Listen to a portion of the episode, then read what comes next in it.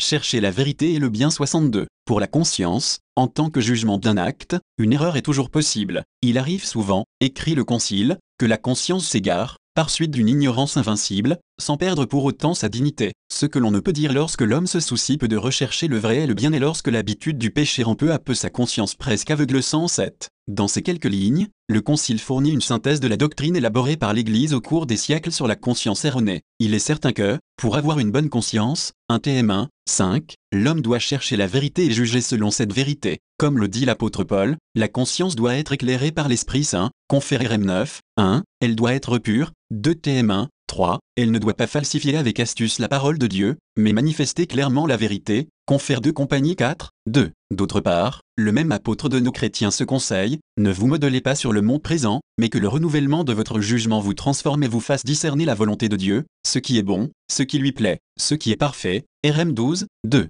L'avertissement de Paul nous incite à la vigilance, car il nous fait remarquer que, dans les jugements de notre conscience, se cache toujours la possibilité de l'erreur. La conscience n'est pas un juge infaillible, elle peut se tromper. Néanmoins, l'erreur de la conscience peut être le fruit d'une ignorance invincible, c'est-à-dire d'une ignorance dont le sujet n'est pas conscient et dont il ne peut sortir par lui-même. Dans le cas où cette ignorance invincible n'est pas coupable, nous rappelle le Concile, la conscience ne perd pas sa dignité, parce que, tout en nous orientant pratiquement dans un sens qui s'écarte de l'ordre moral objectif, elle ne cesse de parler au nom de la vérité sur le bien que le sujet est appelé à rechercher sincèrement 63. Quoi qu'il en soit, c'est toujours de la vérité que découle la dignité de la conscience, dans le cas de la conscience droite, il s'agit de la vérité objective reçue par l'homme, et, dans celui de la conscience erronée, il s'agit de ce que l'homme considère par erreur subjectivement vrai. Il n'est jamais acceptable de confondre une erreur subjective sur le bien moral avec la vérité objective, rationnellement proposée à l'homme en vertu de sa fin, ni de considérer que la valeur morale de l'acte accompli avec une conscience vraie et droite équivaut à celle de l'acte accompli en suivant le jugement d'une conscience erronée 108. Le mal commis à cause d'une ignorance invincible ou d'une erreur de jugement non coupable peut ne pas être imputable à la personne qui le commet mais, même dans ce cas, il n'en demeure pas moins un mal, un désordre par rapport à la vérité sur le bien. En outre, le bien non reconnu ne contribue pas à la progression morale de la personne qui l'accomplit, il ne lui confère aucune perfection et ne l'aide pas à se tourner vers le bien suprême. Ainsi, avant de nous sentir facilement justifiés au nom de notre conscience, nous devrions méditer la parole du psaume,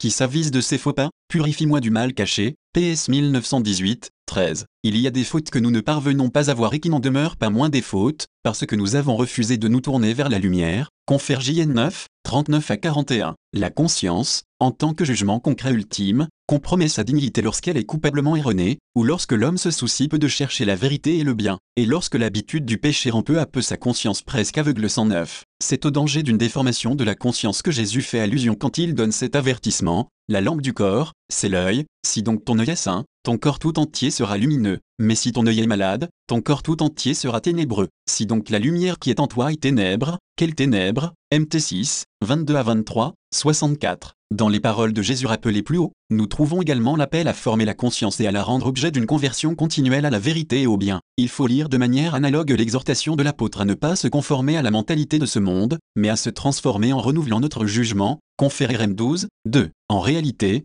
c'est le cœur tourné vers le Seigneur et vers l'amour du bien qui est la source des jugements vrais de la conscience. En effet, pour pouvoir discerner la volonté de Dieu, ce qui est bon, ce qui lui plaît, ce qui est parfait, RM 12, 2, la connaissance de la loi de Dieu est certes généralement nécessaire, mais elle n'est pas suffisante. Il est indispensable qu'il existe une sorte de connaturalité entre l'homme et le bien véritable 110. Une telle connaturalité s'enracine et se développe dans les dispositions vertueuses de l'homme lui-même, la prudence et les autres vertus cardinales, et d'abord les vertus théologales de foi, d'espérance et de charité. C'est en ce sens que Jésus a dit, Celui qui fait la vérité vient à la lumière, JN 3, 21. Pour former leur conscience, les chrétiens sont grandement aidés par l'Église et par son magistère, ainsi que l'affirme le Concile, les fidèles du Christ, pour se former la conscience, doivent prendre en sérieuse considération la doctrine sainte et certaine de l'Église. De par la volonté du Christ, en effet, l'Église catholique est maîtresse de vérité, sa fonction est d'exprimer et d'enseigner authentiquement la vérité qui est le Christ, en même temps que de déclarer et de confirmer, en vertu de son autorité, les principes de l'ordre moral découlant de la nature même de l'homme 111. L'autorité de l'Église,